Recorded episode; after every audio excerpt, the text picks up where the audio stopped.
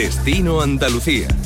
¿Puede el turismo sostenible remodelar nuestras interacciones con el medio ambiente, con las comunidades locales, con las economías, contribuyendo en última instancia a un futuro más sostenible? Viajar reflexivamente puede ayudarnos un poco a ver cómo cambiamos nosotros y cómo somos capaces de asumir lo que vemos a nuestro alrededor. Tenemos con nosotros a Celine Cousteau, que es activista medioambiental, que es documentalista y una persona muy conocida por su saga familiar en nuestra tierra y en todo el mundo, que está presente en esta edición de la Cumbre Internacional de Turismo, hablando un poco sobre este tipo de viajes. Celine, ¿qué tal? Muy buenas tardes. Buenas tardes. Eh, primera pregunta que quería hacerte, cuando uno viaja, además de conocer un poco los lugares y conocer las personas, también se conoce a sí mismo, ¿no? Creo que la, idea de viajar no es solamente ver cosas nuevas, pero verse a sí mismo dentro de este lugar y, poder realmente explorar quién somos nosotros, individuos, dentro de un mundo, cómo explorarnos a, nuestro mismo y, conocerse mejor, creo, en, otro lugar y estar con relación con las personas, con respeto, eh, con curiosidad del medio ambiente donde estamos y ver cómo nosotros tenemos esa relación con el mundo. En tu caso, que entiendo que habrás tenido la oportunidad de viajar mucho por el mundo, ¿qué es lo que más valoras? ¿Qué es lo que piensas que la gente a la cual visitas valora más del visitante, de la persona que va a verles? Creo que más que todo, cuando uno tiene la oportunidad de viajar, es tener relaciones con las personas, em, con las especies también, porque yo trabajo mucho con animales en ecosistemas pero yo, bueno, lo que estaba diciendo justamente es como llegar a un lugar con curiosidad, de, pedir eh, preguntas, de conocer a la gente, de, tener relaciones más cercanas eh, con personas alrededor del mundo. También eso nos acerca con esa idea de que estamos todos interconectados, no somos separados, solo con la idea de, mm, geográfica de distancia, eso nos acerca de los demás. Y, ese respeto, ese acercamiento, ese eh, relacionamiento, no sé si es una palabra en castellano, pero, pero tener relación con los demás, eh, lo importante para mí es de darse cuenta que esas conexiones existen no importa dónde estamos y que cuando nosotros vivimos en nuestro mundo individual, vamos al trabajo, quizás no pensamos en esto, pero lo que pasa en otra parte del mundo es importante para nosotros y viajar es una oportunidad de entender esto. Eh, eh cuando, en los tiempos en los que estamos, en los cuales cuando uno viaja, prácticamente estoy pensando que viajamos a lugares donde están los mismos tipos de negocios, los mismos tipos de empresas. Es cada vez más complicado encontrar, como se dice, lugares entre comillas auténticos, ¿no? Donde haya poca relación con, el ser humano. ¿Hay posibilidad a día de hoy de cuando viajamos contactar con las poblaciones locales? Porque da la sensación que cada vez más las ciudades se han convertido en lugares donde simplemente se relacionan los turistas entre sí, ¿no? Creo que sí, es, eh, es, aún más complicado ahora porque la gente quiere quizás cada vez lo mismo, pero es también responsabilidad del individuo, del, del viajador, de buscar esas oportunidades. Hay empresas de, de, viaje que dan esa oportunidad de tener un contacto con artesanos, por ejemplo, de tener un, eh, un viaje más personalizado como Bespoke Travel Creo que eso lo, tenemos que buscar nosotros. Si pensamos que es solamente la, responsabilidad de los que ah, hacen los viajes, así que perdemos un poco del poder de, nosotros mismos de pedir una experiencia más personal. Uno tiene que ir a buscarlo, uno tiene que ir a buscar eh, quizás una, eh, ah, una relación con una ONG también, no solamente con la parte turística que compramos cosas, que compramos eh, regalos en las tiendas, las mismas estas, pero también tener un acceso personal a través de una organización que está haciendo un trabajo ahí local, unos artesanos que están haciendo un trabajo quizás más pequeño, más... Em, ah, no sé, más como escondido, pero esos son los secretos de cada lugar. Te voy a preguntar por alguno de los secretos, sé que no de Andalucía, porque conoces mucha parte del mundo, así que de otro lugar que tú hayas conocido, que hayas visitado, ejemplo donde puedes acercarte a esa población y conocer cosas distintas. Imagino que tendrás muchísima experiencia en tu vida, pero te pido que hagas el esfuerzo de pensar en alguna que digas, mira, esto que hice en tal lugar, grabando un documental o haciendo una peli, fue una cosa muy chula, muy bonita. Bueno, hay varios, pero estoy pensando en uno en India eh, con una ONG que se llama Wildlife SOS que ellos rescatan elefantes que fueron abusados, abandonados, maltratados eh, porque lástimamente usan los elefantes en, el turismo en India, lo que no es una cosa buena para los elefantes. Y el Wildlife SOS da la oportunidad de visitar y ser voluntario eh, en esos lugares donde rescatan los elefantes. Y uno ve em, como el elefante eh, en recuperación y también con el ser humano, que puede ser la misma persona que maltrató el elefante que ahora como recuperó su humanidad y está cuidando al elefante. Y eso, es, eso fue una, una experiencia que yo tuve con un grupo que pueden visitar India de otra manera, de esa manera muy personal y muy humana y muy de corazón. Quería preguntar también por tu faceta como profesional, como documentalista, ¿no? Por tradición familiar entiendo, ¿no? De, tu abuelo Yacusto. ¿Cómo has seguido esa trayectoria y, en qué proyecto estás ahora o qué proyectos has hecho recientemente relacionado un poquito con el tema del medio ambiente, del turismo que puedas comentarnos? Bueno, hice documentales durante 15 años. Eh, tomé una pausa, pero voy a seguir más, por supuesto. Em, y eso me dio la oportunidad de regresar a algo que me interesa mucho, es el comportamiento del ser humano, de por qué actuamos como actuamos, de la conciencia humana. Y ahora lo que estoy empezando a crear y ojalá pronto voy a ofrecer la oportunidad de hacer un viaje hacia adentro, un viaje de eh, personal development, de conciencia, de mindfulness, de, plena conciencia, para realmente estar presente con su mismo porque esa relación que uno tiene con su mismo, lo mejor es, lo mejor podemos sanarnos, amarnos, em, lo mejor vamos a hacer en el mundo.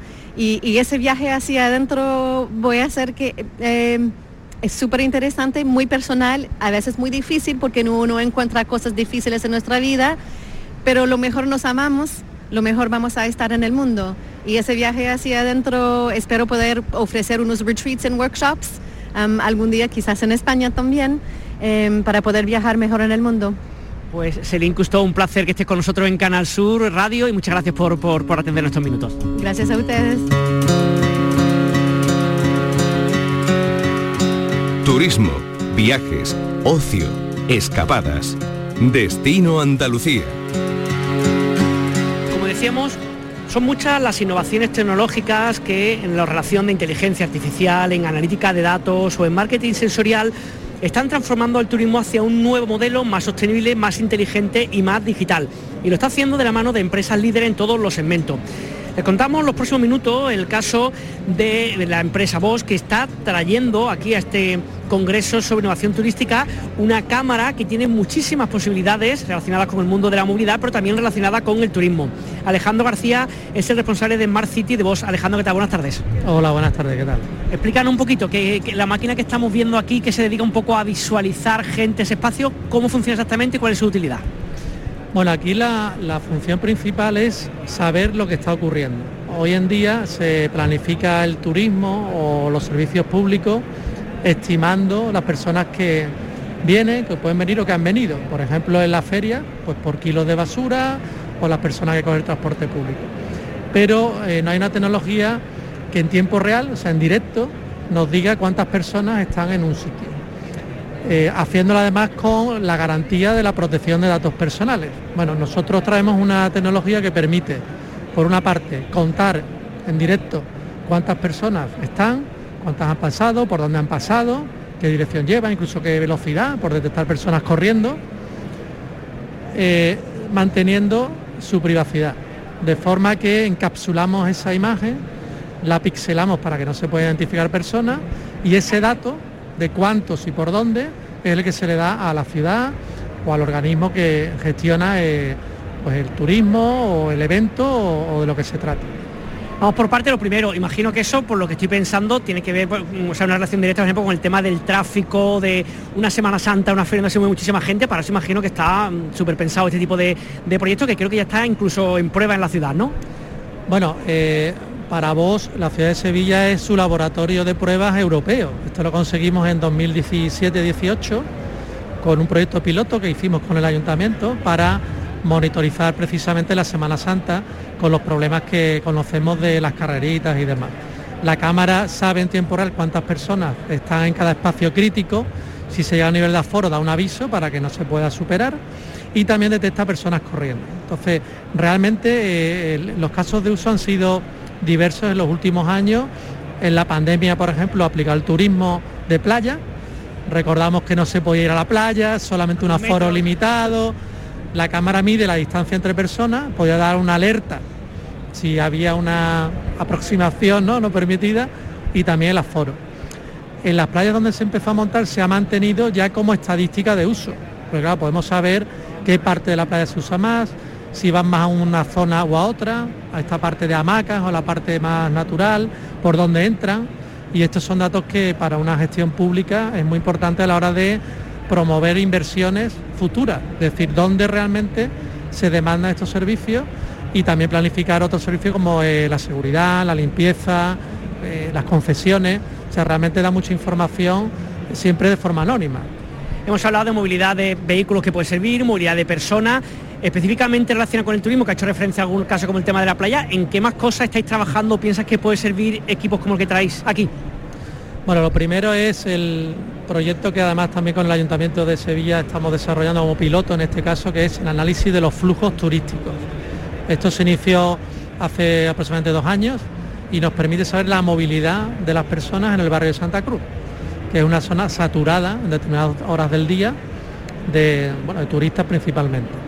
De forma que el ayuntamiento puede reaccionar primero y eh, provocar una demanda inducida en otros sitios, con promociones o con algún tipo de actividad, y también tener una estadística fiable de cómo se comporta cada día eh, combinada con otros datos como por ejemplo la climatología, si hay eventos o no y demás. Eso sería un caso de uso que es el flujo turístico. Otro sería el uso de espacios públicos como parques, eh, jardines, que bueno, se hacen inversiones en maquinaria, por ejemplo, para persona mayor, para niños, el ambigú, qué uso realmente se le da a ese tipo de instalaciones, pues este sistema lo permite dar de forma objetiva. ¿Y por qué funciona una máquina para mayores en un barrio y no en otro? Entonces, este, esta información también es muy útil de dónde invertir en espacios públicos. Otra función interesante aplicada al turismo sería eh, la propia seguridad de eventos o de espacios. Estamos viviendo lamentablemente eh, cómo cambia el turismo de sitio según el riesgo, la amenaza terrorista o de guerra incluso. Eh, tener una ciudad protegida, una ciudad segura, es un plus a la hora de atraer eh, una demanda turística de calidad. Entonces, bueno, como tiene también una componente de imagen, pues aquí podemos usarla también como elemento que proporciona una herramienta para la seguridad de la ciudad ha hecho referencia antes, pero lógicamente hay que preguntar un poco por el tema de la seguridad de los datos, ¿no? Porque una tecnología como esta que estamos viendo, ¿no? Que identifica a las personas, incluso he pensado que podía esa, esa tecnología juntarse con otra que es capaz de identificar nuestros móviles con casi quienes somos. La protección de datos en esto tiene que ser como muy estricta, entiendo que salvo casos muy específicos, ¿no? Pongo el ejemplo del coche y cómo se usa. ¿no? Nosotros tenemos el coche, luego el conductor tiene que saber utilizarlo. El sistema permite programar para que la identificación de personas se haga o no se haga. Si tenemos una autorización que la puede dar la Comisión de Videovigilancia de Andalucía, por ejemplo, para ver caras, porque en ese evento, pongo el caso de Semana Santa, existe un riesgo alto de seguridad, con esa autorización se pueden identificar personas. Esto está regulado. Pero en la mayoría de los casos no. Entonces, eh, la cámara permite eh, un modo de privacidad dinámico que se llama, que permite pixelar eh, a las personas para que no sean en ningún caso identificables, ni siquiera en directo ni en grabaciones y nunca puede salir esa imagen del dispositivo sin pixelar. Y eso es lo que garantizamos con nuestra tecnología. Y ya lo último, además de en Sevilla, que acabas de contar que lleva ya un tiempo trabajando, entiendo que es exportable a otros puntos de Andalucía, tenéis proyectos cercanos en el tiempo, todavía no, ¿cómo va un poquito el tema? Bueno, nosotros como multinacional, eh, cuando yo que Sevilla ha sido piloto a nivel europeo es porque se ha replicado en otras ciudades europeas y, a nivel global, ¿no? Pero por cercanía eh, y por recordar algunos casos concretos, tanto Fuengirola como Benidorm fueron pioneros en, el análisis de playas en su momento de COVID. Ahora Benidorm lo ha transformado en un proyecto de análisis de, la movilidad turística también en las playas. Estamos haciendo proyectos de movilidad en ciudades como Madrid o Barcelona, donde se quiere tener claro cómo se activa eh, y relacionado con las zonas de bajas emisiones, por ejemplo, el uso de transporte público y el uso de la movilidad peatonal o en bicicleta frente a un cierre puntual del vehículo privado, el acceso al centro, o sea, nos da mucha información de los modos de transporte y en prácticamente todas las ciudades importantes a nivel nacional se está usando en parte esta tecnología, con mayor o menor intensidad. Pues Alejandro García, responsable de Smart City de Vox, muchísimas gracias por estar con nosotros. Muy bien, a vosotros, gracias. Pasajeros con destino a Andalucía, embarquen por puerta número 1.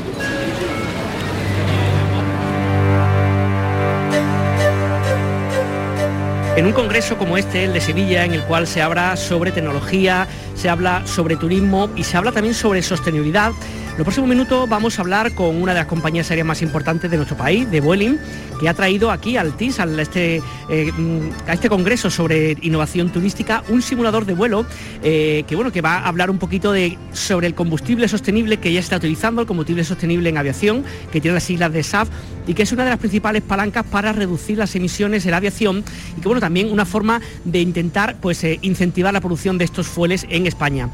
Sandra Os es la directora de comunicación y sostenibilidad de Vueling. ¿Qué tal? Buenas tardes. Buenas tardes, ¿cómo estamos? Cuéntame un poquito, en primer lugar, he estado viendo que, desde Vueling ya habéis empezado a utilizar un poco este tipo de combustible en distintos formatos, incluso en algunos, en algunos vuelos con, con destino Andalucía, ¿no? Sí, de hecho, eh, en 2021 hicimos nuestro primer vuelo verde utilizando SAF, eh, también acompañados con Repsol. Eh, y de hecho, desde el año pasado nosotros damos la opción a nuestros clientes que cuando finalizan el proceso de compra en nuestra web pueden aportar una contribución para cargar SAF en el día de vuelo que Vueling dobla para poder aumentar la reducción de las emisiones de CO2. El SAF, eh, que es el combustible sostenible de aviación, reduce alrededor del 80% de las emisiones y es la solución que existe a medio y a corto plazo para descarbonizar un sector que a día de hoy eh, aporta el 80% del turismo al país. Claro que además cuando se habla de, sostenibilidad en el turismo, una de las cosas que siempre piensa uno, bueno, los aviones están volando, que lógicamente queman eh, combustible, con este tipo de medidas imagino que sería un poco para reducir ese, ese impacto, ¿no? esa huella de carbono, ¿no? Totalmente. lo bueno del SAF es que es una solución que ya existe a día de hoy. Se puede utilizar en los, aeronaves con las que operamos. No requiere de cambiar los aviones, que esto es muy importante para poder acelerar. Lo que sí que enfrenta un reto, que es que la producción es muy escasa a día de hoy. Entonces, por esto necesitamos trabajar juntos toda la cadena de valor eh, a través de colaboraciones público-privadas para poder incentivar eh, la producción y realmente aumentar la escala eh, de estos combustibles. Y una pregunta de absoluto desconocimiento, ¿de dónde sale este, este combustible? ¿Cómo se genera? ¿Cómo se, cómo se crea? Este combustible se, crea de diferentes formas. Tenemos dos tipos principalmente. Uno es el que se produce a partir de residuos tanto orgánicos como forestales como aceites de cocina reciclados. Y otro que es el YAL del futuro, que es el que llamamos el SAF sintético, se produce directamente de captura de CO2 de la atmósfera mezclado con hidrógeno verde. Quería preguntarte, además de, esto, un poco por, lo que traéis aquí a este congreso en Sevilla. Estamos viendo que hay un simulador, estamos justo delante de este simulador. ¿Qué es lo que hay? ¿Cuál es la finalidad un poco del mismo? Este simulador eh, vamos a hacer un poco una ruta por España, pero hemos decidido empezar en Sevilla porque eh, para nosotros Andalucía es una región eh, prioritaria, es un gran mercado, trabajamos con diferentes seis aeropuertos, tenemos dos bases en Sevilla y en Málaga, entonces es muy relevante para nosotros que también la gente de aquí pueda entender y conocer un poco más qué es lo que estamos haciendo en términos de sostenibilidad y de SAF.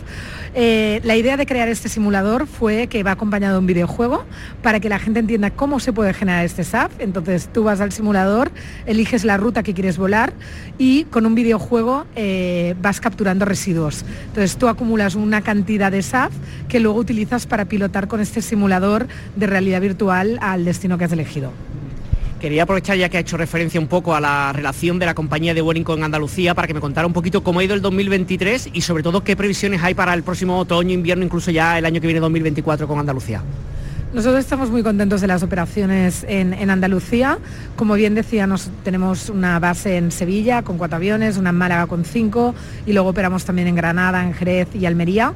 Em, sí que es muy importante también entender la estrategia que está teniendo Vueling de desestacionalizar. Eh, estamos muy acostumbrados a volar en verano, pero es muy importante para los territorios que también haya conectividad en invierno y por este motivo hemos aumentado las frecuencias este invierno en los aeropuertos de Andalucía y este invierno estaremos operando 38 rutas en general, por lo que habéis visto de, digamos, de este 2023, por lo que se sabe a nivel general, ¿no? Ha sido como pues, muchísimo mejor que años anteriores, con récord en, muchísimo, en muchísimo campo. ¿Os pasa a vosotros también, es, es mayoritariamente un público internacional que visita Andalucía? Hay un, hay un mix. Al, final eh, también depende mucho de cada aeropuerto. Por ejemplo, en Málaga nosotros tenemos ocho destinos internacionales porque tiene un público muy internacional. y en, otros aeropuertos tenemos menos. Entonces sí que lo que vemos es que hay una combinación de pasajeros tanto domésticos como internacionales y nosotros estamos siempre analizando un poco de dónde viene la demanda y cuáles serían las rutas que más, más, son óptimas y que más también pueden contribuir al territorio. Por este motivo también trabajamos con los turismos de cada zona para poder identificar qué eventos hay, eh, cuándo se necesita conectividad para poder aportarla. Y una última pregunta, hablando de sostenibilidad, un poco de, aviación y mirando, no sé, a 3, a 5, a 10 años vista, ¿va a cambiar mucho, poco, algo la forma en la cual vamos a viajar las personas en los aviones de aquí a, uno, a, un, plazo medio, digamos?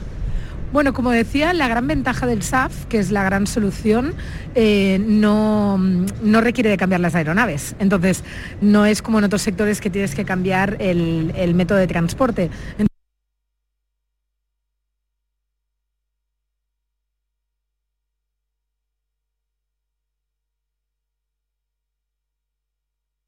El nivel de SAF que aportas a los aviones a medida que haya producción y lo que intentaremos es que cada vez viajemos de una forma más ágil, con una experiencia de cliente mejor, que es en lo que estamos trabajando continuamente.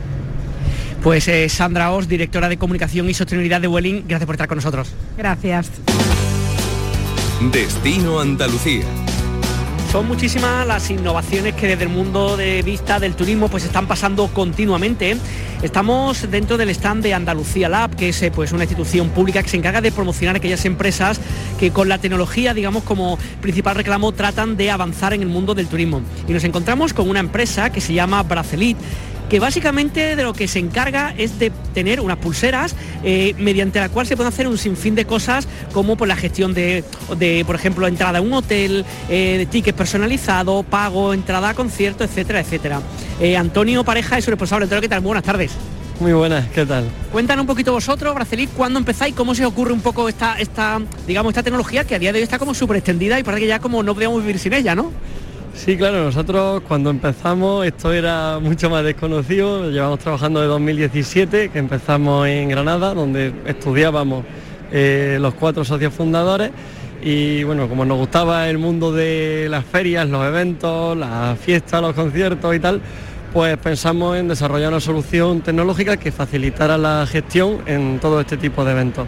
Entonces, pues empezamos trabajando principalmente en conciertos, en festivales y en ferias de Andalucía, pues trabajando en la Feria de Granada, en la Feria de Jerez y poco a poco hemos ido creciendo, pero bueno, pues intentando dar esas soluciones que faciliten el pago, que permitan un control al organizador y sobre todo que la experiencia del usuario pues sea mucho más sencilla, se olvide de llevar el móvil en un sitio donde pues, está en una piscina, está en la playa, pues en vez de llevar el móvil la cartera con una pulsera que se puede mojar, se le pueden dar golpes y es completamente resistente, pues tiene todo. Desde mi desconocimiento más absoluto, Antonio, yo el único conocimiento que tiene este tipo de pulsera era tú vas a un concierto y dices, venga, pues cargo 20 o 30 euros para bebida, no te que andar con dinero y tal, pero eso es una parte, una pequeña parte, digamos, de todo lo que se puede hacer con una pulsera como esta, ¿no? Exacto, nosotros por ahí es por donde empezamos, porque claro, al final pues siempre se empieza con algo sencillo y, se va creciendo. Y además de toda la parte de pago y de recarga en eventos, pues nosotros ahora mismo trabajamos tanto con instituciones públicas como privadas pues permitiendo, por ejemplo, el incremento de seguridad en todo tipo de eventos, ya que la pulsera pues, puede contener, por ejemplo, en el caso de niños, ahora que se acerca la Navidad, los datos de contacto del padre, alergia o cualquier información de interés para que si se pierde el niño o hay cualquier emergencia, pues el personal de protección civil, policía o cualquier personal que cumpla con los requisitos dentro de nuestra aplicación pueda acceder a esa información y oye, pues para tranquilizar a los padres y para que los niños estén eh, más controlados, pues viene muy bien. Hemos dicho, por ejemplo, para conciertos, hemos dicho para el cuidado de, niños, de niñas, en espectáculos, en, en, momentos donde haya multitud de personas. ¿Para qué más cosas puede servir vuestro producto?